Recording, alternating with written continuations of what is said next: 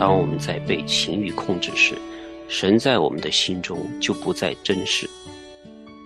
我们越要掩盖情欲之罪的时候呢，实际上我们越掩盖不了，只会助长我们变本加厉的去犯罪。当一个男人的生活被情欲控制的时候，一切事都与这个罪是挂钩的。在神的眼中，性只有是婚姻之内的才是圣洁的。胜过肉体的最好的方法，就是把心思意念都集中在神和他的话语上。这就是行在圣灵中了。做和神心意的带领者，欢迎收听《亲情不断电》系列节目。我是丈夫。亲情的家人们好，我是安好，欢迎大家收听我们今天的《我是丈夫》。亲情的家人们好，我是程敏，欢迎大家收听《我是丈夫》。程敏兄好。安好，弟兄好。嗯，我们在上一期啊，安好以独白的方式跟大家分享到关于情欲之罪的一些危害和一些基本的认识。那关于情欲之罪呢，我们《镜前丈夫》这本书的作者施科特博士啊，实际上给我们总结出来了有十六点，每一点呢。经过安好和成敏在之前的阅读和分析，觉得都很重要，所以我们并没有进行取舍。我们是本着作者的原意，把关于情欲之罪的这些本质认识跟大家分享出来。所以说，今天呢，我们还要把关于情欲之罪更深的认识跟大家分享完。嗯，那我们先从第九条来说吧。第九条呢，就是与情欲相对立的是爱。嗯。可能是比较抽象一点的，特别在讲到情欲的这一方面来说，我们来看一下这个爱指的是什么呢？嗯，人若想除去自身的情欲，就必须热切的学习爱。情欲绝对是自私的，往往包含着向他人的索取，对他人的利用。陈明想说一下我的理解哈，情欲和爱对立在哪里哈？陈明的理解就是说，情欲呢。是自私的，嗯，是索取的，但是爱是付出的，是为对方着想的，是为了妻子的好处，考虑妻子的需求。嗯，就是当我们这种完全付出的时候，不是为了满足自己情欲上的享受，而是更多的考虑妻子的感受，更多的去关心爱护我们的妻子。圣经在以弗所书五章一到四节经文也告诉我们，所以你们。该效法神，好像蒙慈爱的儿女一样，也要凭爱心行事，正如基督爱我们，为我们舍了自己，当作馨香的供物和祭物献与神。至于淫乱并一切污秽或是贪婪，在你们中间连提都不可，方合圣徒的体统。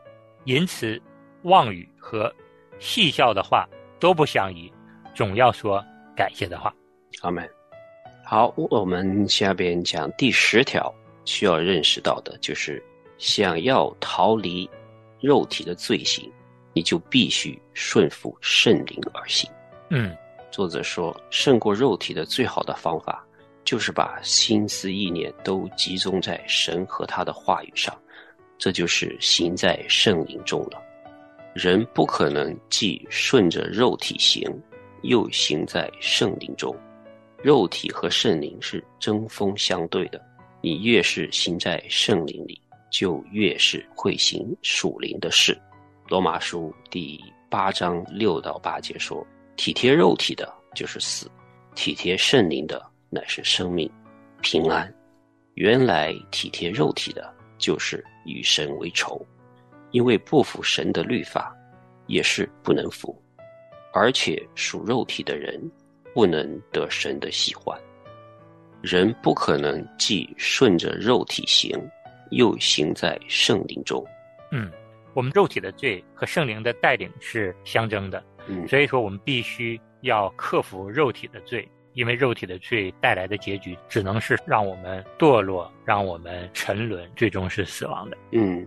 那接下来的第十一个关于情欲之罪的认识呢？是情欲往往会引起其他类型的罪。嗯，一个深陷情欲中的人，为了满足自己的欲望，他极有可能还会犯其他的罪，比如说欺骗几乎总是与性犯罪结伴而行的。那陷入情欲之罪中的人呢，也会想尽办法来操控他人，借助其他方式、其他的人来满足自己，甚至是不惜纠结他们与自己同流合污。不仅如此，一旦深陷情欲之罪的人要面对自己罪的时候，他极有可能会为自己找各种借口来开脱，并责怪他人。可能会说我是无辜的，是他引诱我的，是他诱骗我的等等。所以说呢，若我们在性犯罪上已经积重难返，必然会在其他方面犯罪。他已经习惯顺着肉体而行了。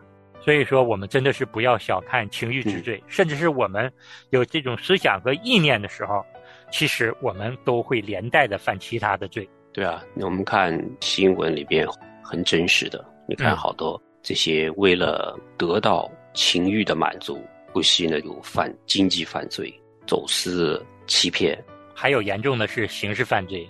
对，那是更加的严重了。对，那接下来第十二条关于情欲之罪的认识呢，是在人心中强占首位的性犯罪不可能深藏不露。嗯，若要人不知，除非己莫为。所以说，关于情欲方面的罪呢，真的是藏不住的。但是对于我们人来说呢，总是想凭借着一己之力来解决这个问题，但根本是做不到的。情欲从来都算不得隐私，这就好比罪本身看起来好像很隐秘，但其实不然。为什么？因为神都全然看见了。我们越要掩盖情欲之罪的时候呢，实际上我们越掩盖不了，只会助长我们变本加厉的去犯罪。从罪的本性而言呢，罪是很喜爱隔离的。我们很少把我们的情欲之罪，跟我们所信任的朋友来说，甚至有的时候我们在神面前承认都很难。但是如果我们一直隐藏，不向我们的神来祷告悔改，不向我们信任的人来说，请其他信任的人来帮助我们的话，我们只能会在情欲之罪的这条路上越陷越深，甚至是越来越堕落。嗯，所以说作者给我们一个非常中肯的建议，也是非常有效的建议。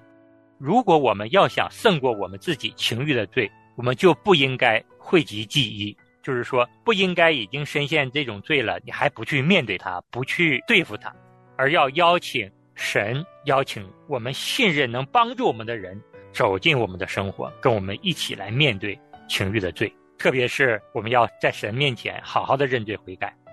在诗篇的九十篇第八节说道：“你将我们的罪孽摆在你面前。”将我们的隐恶摆在你面光之中，神已经清清楚楚的知道我们心里的各种不合他心意的这些心思意念的。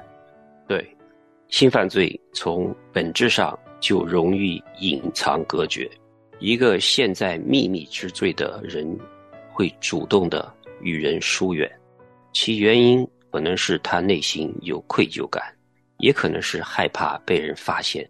甚至可能是他甘愿沉迷最终。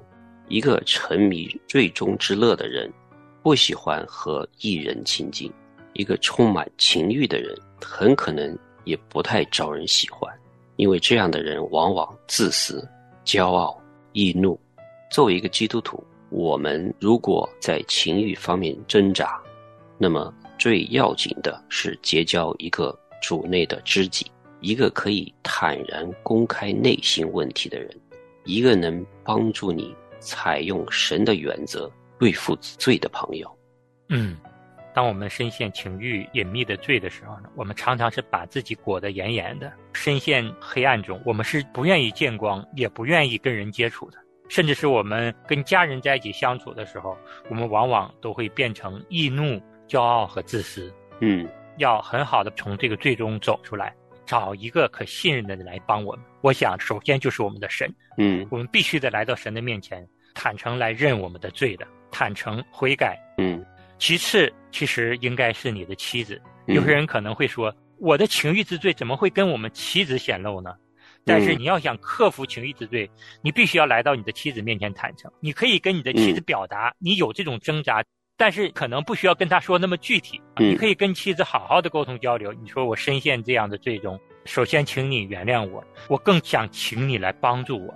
我相信，当你跟你妻子有一个很好的沟通和交流的时候，当你把你的软弱和挣扎在妻子面前真心跟她坦诚的时候，在基督里，你要相信圣灵也会感动他，让他好好的帮助你一起来克服这样的罪。嗯其次呢，这个人也可能是你非常信任的教会的一个牧者，或者是嗯你们团契小组的一个非常值得信赖的人。如果这个人你跟他说完，你不敢保证他能够对你的秘密守口如瓶，嗯，那你还是要来到神的面前，好好的跟神去说。对，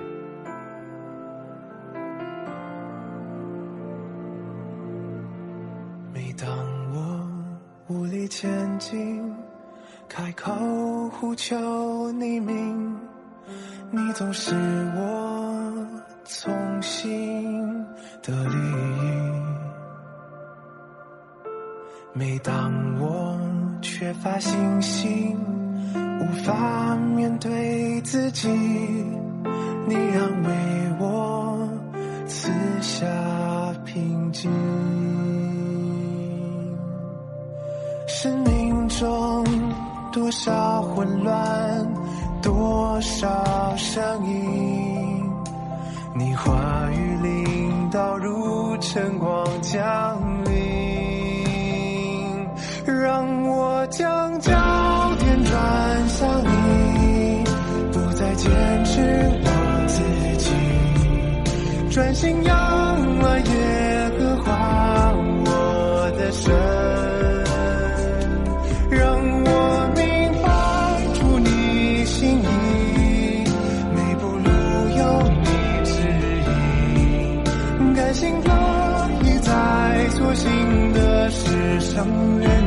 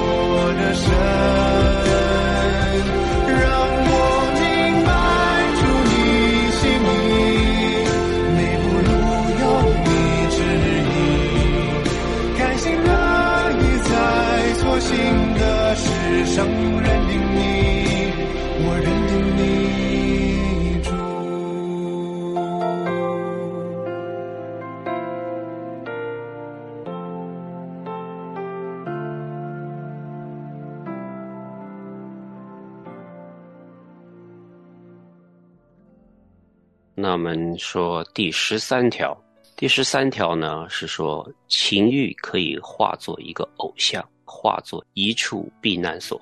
嗯对许多人，情欲不过是他们满足自己肉体享乐的偶像。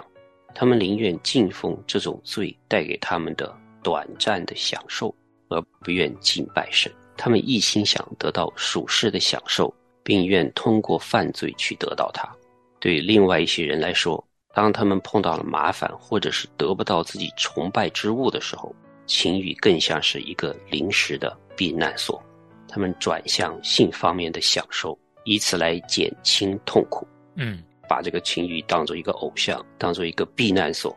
特别男人会在这个受挫折的时候、痛苦的时候，就转向把这个当做避难所来缓解痛苦，这是非常不可取的。只有神才是我们敬拜的对象，神才是我们的避难所。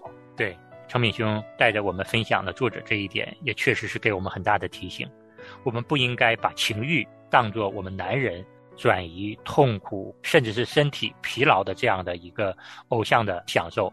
嗯我们只有来到我们神的里面，才能够得到真正的平安与安息。嗯，那我们下一条讲的是第十四条，性并不是生活的全部。那这里讲的就是说呢，其实包括在婚姻里边，这是其中的一部分不可缺的，但是也不是要把性当作是你婚姻的全部。所以现在我们世俗的网络啊、杂志啊，其实是过分渲染性生活，绝对就是污染我们的心灵的。当一个男人的生活被情欲控制的时候，一切事都与这个罪是挂钩的，性成了一切。与此相反，需从这样的态度中悔改，找到并关注生活中其他美好的东西。被欲望捆绑的人觉得性爱等于快乐，而事实恰恰相反，性爱上的享受不等于快乐。只有认识神，与神同行，侍奉神，才是真正的快乐所在。嗯，哥罗西书三章一到三节也说到，所以你们若真与基督一同复活，就当求在上面的事儿，那里有基督坐在神的右边。你们要思念上面的事儿，不要思念地上的事，因为你们已经死了，你们的生命与基督一同藏在神里面。所以说，性爱只能是我们婚姻生活中的一部分，它不是我们的全部。我们真正的快乐、平安、喜乐，必须是建立在我们跟神的关系基础上的。只有侍奉神、与神同行，才能是我们真正的快乐、平安、喜乐的来源。嗯，那第十五方面呢，说的是性可以是圣洁无瑕的。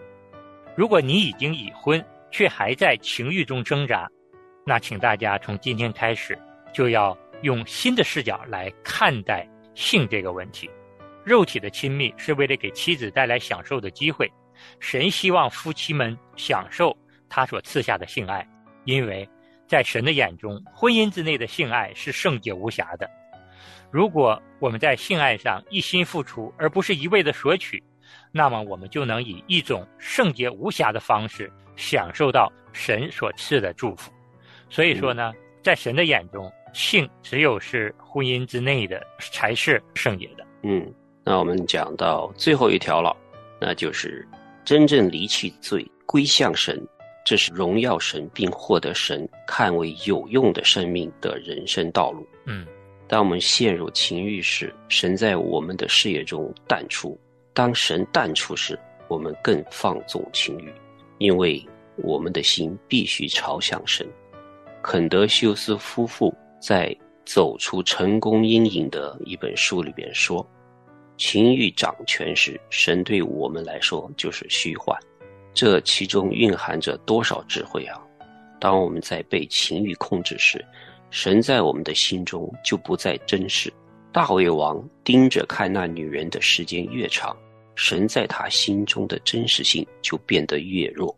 他不仅对神的意识在减退，更有甚者，在这渐深的暧昧中，大卫也丧失了自我的认知，丧失了神对他圣洁的呼召，他软弱的本相和罪注定带来后果。嗯，其实这个就是情欲所做的。情欲会使神在人的视野里消失，至少在那些被情欲控制的人的眼中是这样的。身为神的仆人，我们必须再一次问自己：神正从你我的视野中淡出吗？我们是否曾亲密的与神同行，现在的境况又如何呢？我们是否因欲火攻心，而使神在我们的眼中变成了遥远的幻影？如果是这样，我们就必须要采取果断的行动来保守我们的心。我们必须要停止输入任何有关情欲的文字或影像，无论他们是借着阅读、媒体或是熟人而来到我们面前的。若不停止，神就会在我们的眼中消失，我们就会陷入沉沦。我觉得肯德修斯夫妇说出的这段话真的是特别特别的中肯和扎心哈。嗯我们真的是不能够忽视我们所犯的情欲之罪，哪怕是我们的心思意念里，也要常常的警醒，因为这直接关乎神是不是在我们的心中。我们陷入情欲的时候，嗯神就会从我们的视野中淡出，从我们的心中淡出，这是非常可怕的一件事情。嗯，前面也说了，大卫王遇到八十八的时候，他注目八十八越久，神已经不在他的心里了，进而嗯。接下来的一系列的这种淫乱杀人的罪，在大卫的人生中就相继的出现了。嗯，所以说，像耶稣对我们的要求哈，你在看到女子的时候，心里就动了淫念，那就已经是犯罪了。对，你心里边动淫念了，已经是犯罪了，因为我们的一生的果效都是从我们的心发出的。你的心思意念里边动了淫念，把这个情欲当做偶像的时候，迟早是会出事情的。你不要说，哎呀，我就是看看这个录像而已，我就是看看图片而已。嗯，慢慢的，这个罪就会侵蚀你的身心灵。刚才我们也讲到，很容易就会犯罪，会犯法的。对，圣经里面真是非常严厉的告诉我们，不应该深陷情欲之罪中。在格林多前书六章九到十一节，圣经说道：“你们岂不知不义的人不能承受神的国吗？嗯不要自欺，无论是淫乱的、拜偶像的、奸淫的、做娈童的、亲男色的、偷窃的、贪婪的、醉酒的、辱骂的，都不能承受神的国。你们中间也有人从前是这样，但如今你们奉主耶稣基督的名，并借着我们神的灵，已经洗净，成圣成义了。所以说，靠着神，我们是能够胜过罪的辖制的，并得到赦免。嗯我们会面临试探，但我们也可以选择开始一种新的生活。那么，嗯我们情欲之罪的出路，就是要回到耶稣基督里。盼望我们的弟兄们，我们要好好的认识情欲之罪。那关于情欲之罪，要如何来查验，如何来克服呢？我们留到下一次节目跟大家来分享。那今天由于时间关系，我们就跟大家聊到这儿，我们下次节目见。我们下一次再见。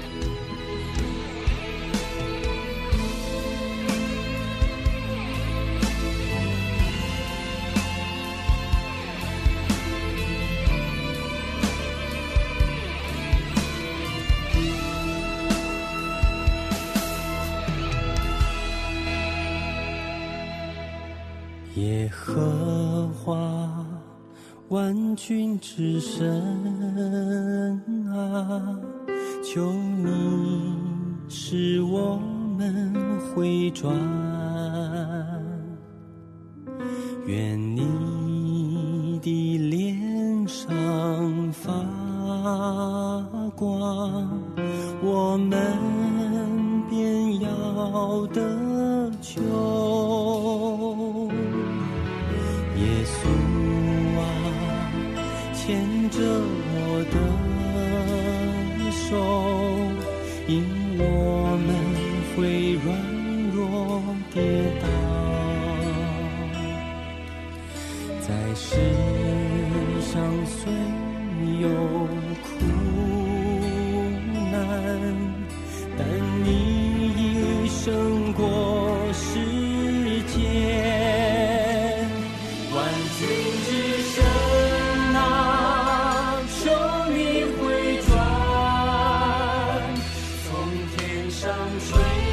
看，见